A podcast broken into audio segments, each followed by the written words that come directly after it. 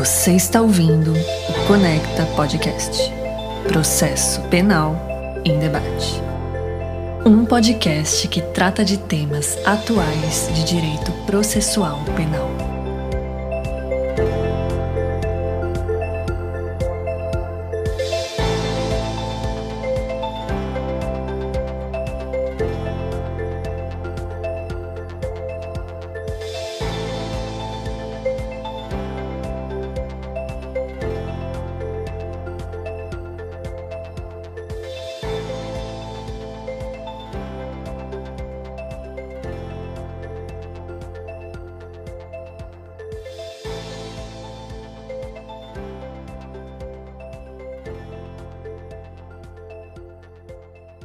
Este é o episódio 110 do Conecta.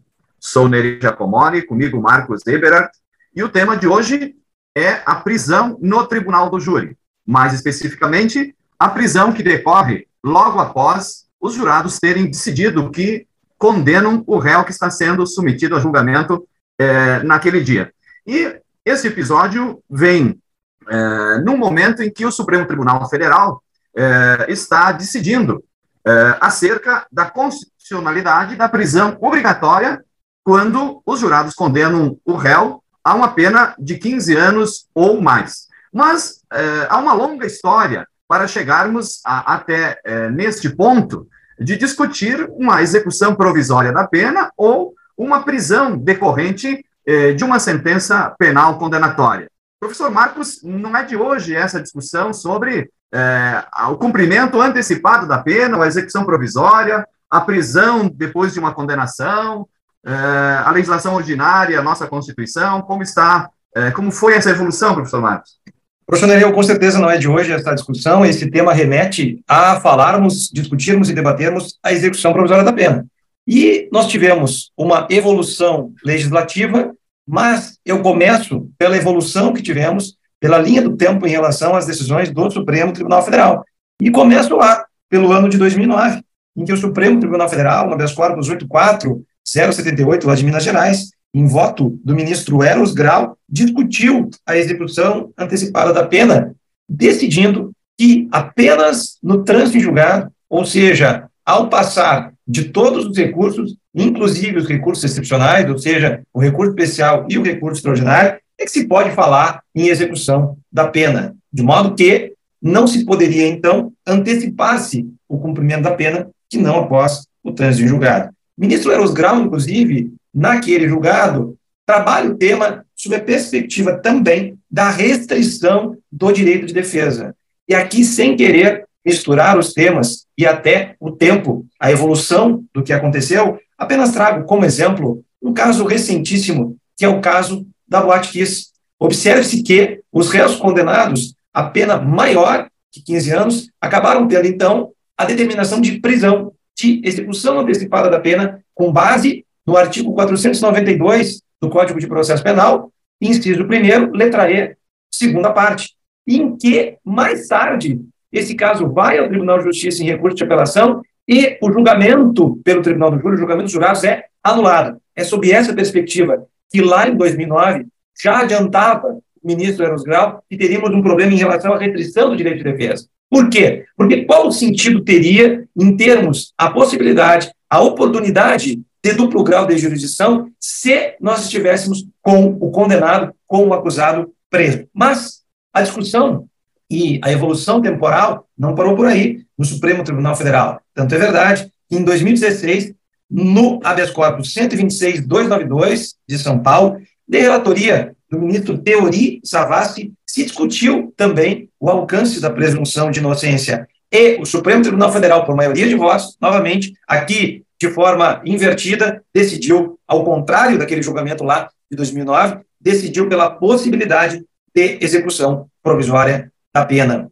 Mais tarde, ao julgar as ADCs 43, 44 e contemporaneamente a 54, aí então, no ano de 2009, o Supremo Tribunal Federal decidiu que é constitucional o artigo 283 do Código de Processo Penal. E o que, que refere, então, o artigo 283 do Código de Processo Penal? Redação do pacote anticrime. Ninguém poderá ser preso, se não em flagrante delito ou por ordem escrita e fundamentada da autoridade judiciária competente, em decorrência de prisão cautelar, que não é o caso, ou em virtude de condenação transitada em julgado. Então, apenas em virtude de condenação transitada em julgado. Pois, professor Nereu, o tema retorna à discussão no âmbito do Supremo Tribunal Federal, mas por quê? Por conta da redação do artigo 492 do Código de Processo Penal, do mesmo pacote anticrime. O que faz, então, o artigo 492 com a redação é, é, é, é, que, é, que, é, que é dada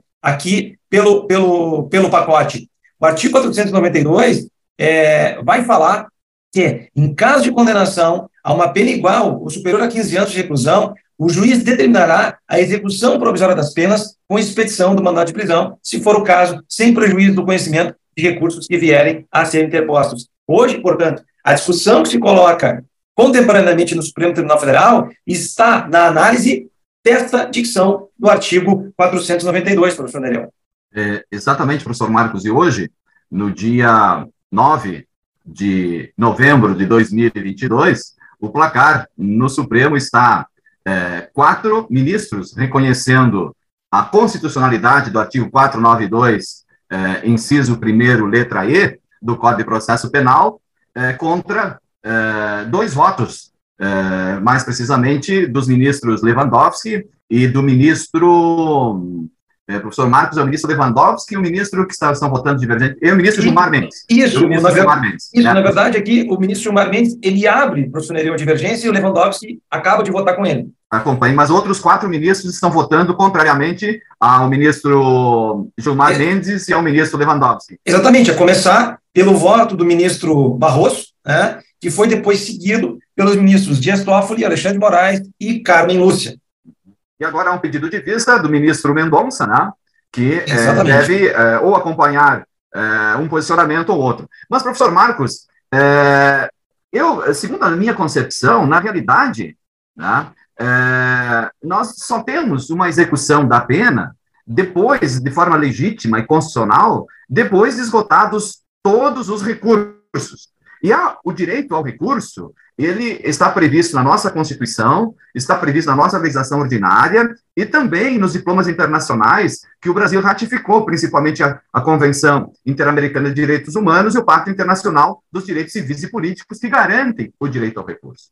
E, aliado ao direito do recurso, o princípio da presunção de inocência ou do estado de inocência eh, não legitima uma prisão, eh, pena, uma execução da pena antes do trânsito em julgado da sentença penal condenatória. Então, na realidade, o, o que o nosso sistema processual prevê é uma prisão processual. Nós temos prisão processual decorrente da prisão preventiva, da prisão provisória, a prisão preventiva decorrente de uma decisão do juiz antes da sentença eh, de uma sentença penal, absolutória condenatória, durante a tramitação do processo, o mesmo lá na fase de investigação, é uma prisão processual. Quando o juiz não reconhece o direito do réu a operar em liberdade, também é uma prisão processual, decreta, é, não reconhece o direito de apelar em liberdade com base nos requisitos da prisão preventiva, e o mesmo vale para o tribunal do júri, para a sentença do juiz-presidente lá no tribunal do júri. Tá? Então, se trata, na realidade, de uma prisão processual. Nós só podemos, no, no âmbito criminal, falar em execução de uma pena depois do trânsito em julgado. A execução provisória, ela se mostra inconstitucional, é, a prisão provisória ou antecipada de uma pena, ela se mostra inconstitucional em face justamente do princípio da presunção de inocência, do duplo grau de, juris, de jurisdição. Na realidade, o que, que está no artigo 492, é, inciso 1 letra E, é uma prisão processual, uma prisão processual obrigatória, uma prisão obrigatória, uma prisão decorrente de lei. Tá? Então, o juiz, é, lá no júri, quando o réu for condenado pelos ou mais, a prisão, o juiz não precisa fundamentar a prisão. Basta determinar o seu recolhimento com base é, na lei. Ele não precisa fundamentar. Por claro que, posteriormente, no tribunal, de forma excepcional, o, o código autoriza que o relator ou o tribunal é, mantenha uh, o acusado uh, em liberdade. Aliás, o próprio juiz-presidente, segundo o parágrafo 3 do artigo 492, autoriza, a, a, a, mas de forma excepcional, a manter o réu condenado a 15 anos ou mais em liberdade. Mas vejam, é excepcional. No nosso sistema processual, o código já diz que a prisão preventiva é a última raça. Na prática judiciária, nós observamos que a prisão preventiva se tornou a, a, a prima raça. Né? De, de uma excepcionalidade que o legislador coloca a prisão preventiva, ela se tornou regra. Então, nós não cumprimos, nós não cumprimos a lei. Nós não cumprimos. Então, hoje, tanto se fala em cumprimento de lei, cumprimento da Constituição, mas quando se trata de acusado, o que mais se faz é não cumprir a lei, é não cumprir os dispositivos legais, desde como constitucionais. E aqui nós temos, então, no Tribunal do Júri, duas situações. Se o réu for condenado pelos jurados a uma pena até 15 anos, o juiz, então, eh, lá no plenário do Tribunal do Júri, vai reconhecer ou não o direito de apelar em liberdade com base nos requisitos da prisão preventiva. E sendo considerado constitucional a letra E do inciso 1 do 492, o juiz não precisará analisar os requisitos da prisão preventiva, basta determinar o recolhimento ao, uh, ao presídio do réu. É claro que eu vejo uh, algumas manifestações, uh, inclusive votos, do Supremo Tribunal Federal, invocando a, a, a soberania dos jurados, a soberania dos veredictos. Mas o jurado não aplica a pena. O veredicto é de condenado ou inocente. Quem vai aplicar a pena é o juiz. Evidentemente que, via de regra, uma pena igual ou superior a 15 anos vai se aplicar a um homicídio qualificado. É um homicídio qualificado. Mas é, nós não podemos excluir a possibilidade dessa prisão obrigatória, inclusive no homicídio simples. Porque no homicídio simples, a pena pode ser é, também é, aumentar. Aliás, professor Marcos, no homicídio simples, a pena é de é 12 anos, o máximo é 20. A gente tem aqui no homicídio simples de 6 a 20, né? Então, 6 a 20. Então, é. no homicídio simples, também poderia o juiz condenar uma pena de 15 a 16 anos e determinar o recolhimento à prisão. Sem tá? dúvida. Então, vejam que a soberania dos veredictos, que está sendo invocada de forma equivocada, errônea, ela não é absoluta. Se a soberania dos veredictos fosse absoluta, não caberia recurso das decisões dos jurados. Não caberia, por nenhum motivo, recurso, não caberia revisão criminal. Então, a, a soberania dos veredictos, ademais de ser sobre o veredicto e não sobre a pena, ela não é absoluta, ela é relativa. E observe-se que a soberania é, dos veredictos não se estende à pena, à sanção penal, e nem à forma de sua execução. A soberania dos veredictos não é.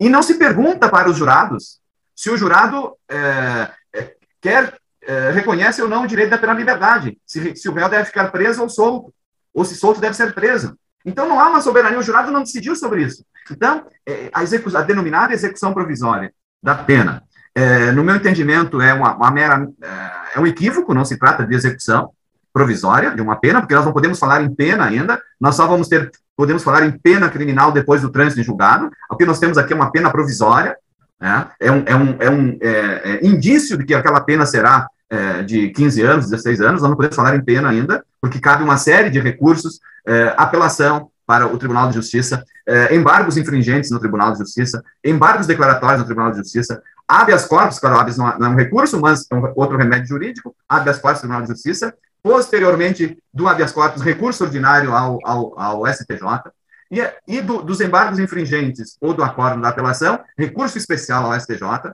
depois, no âmbito do STJ, internamente, ainda embargos de divergência, tá? embargos declaratórios, habeas corpus também, é, é, novamente, e do, do, do, recurso especial, recurso extraordinário ao, ao, ao STF, e mesmo do acordo do Tribunal de Justiça, também recurso extraordinário ao STF.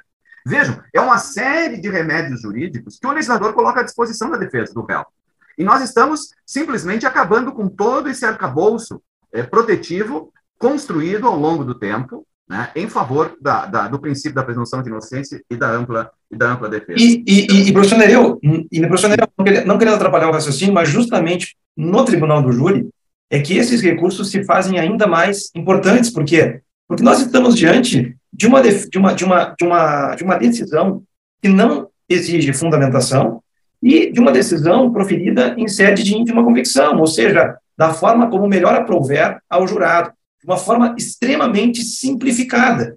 Então, nós, qual, é qual seria o sentido dessa execução é, de pena? Nós não estaríamos, na verdade, trabalhando com uma execução da pena, mas nós estaríamos trabalhando, na verdade, é com uma prisão preventiva como medida de antecipação, o que o próprio Código de Processo Penal também veda.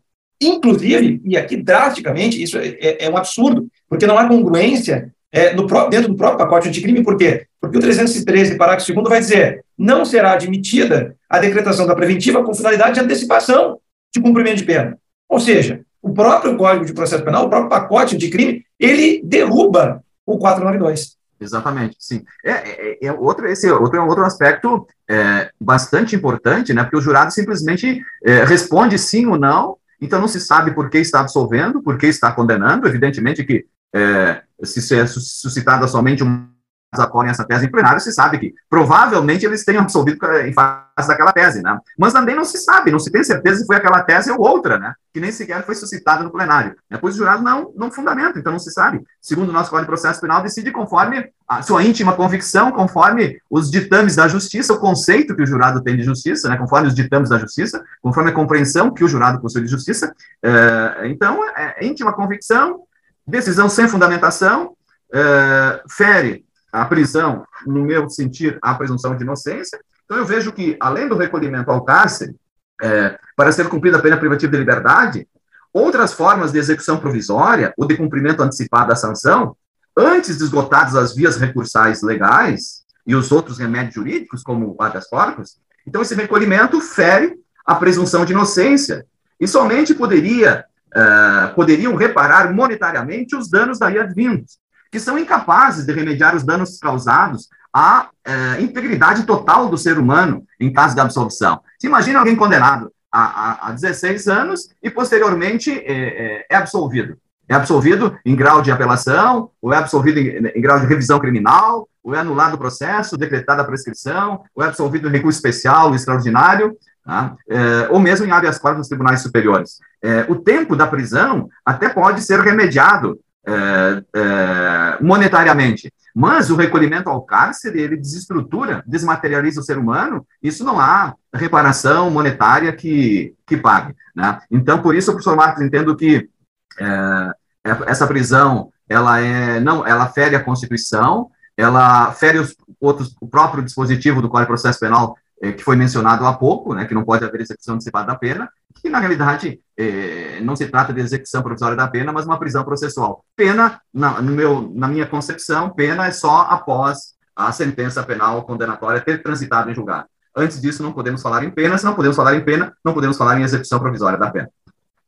Perfeito, professor Nereu. Esse é o episódio 110 do Conecta Podcast Processo Penal em Debate com Nereu Giacomoli e Marcos Eberhardt. Você ouviu o Conecta Podcast. Processo Penal em Debate.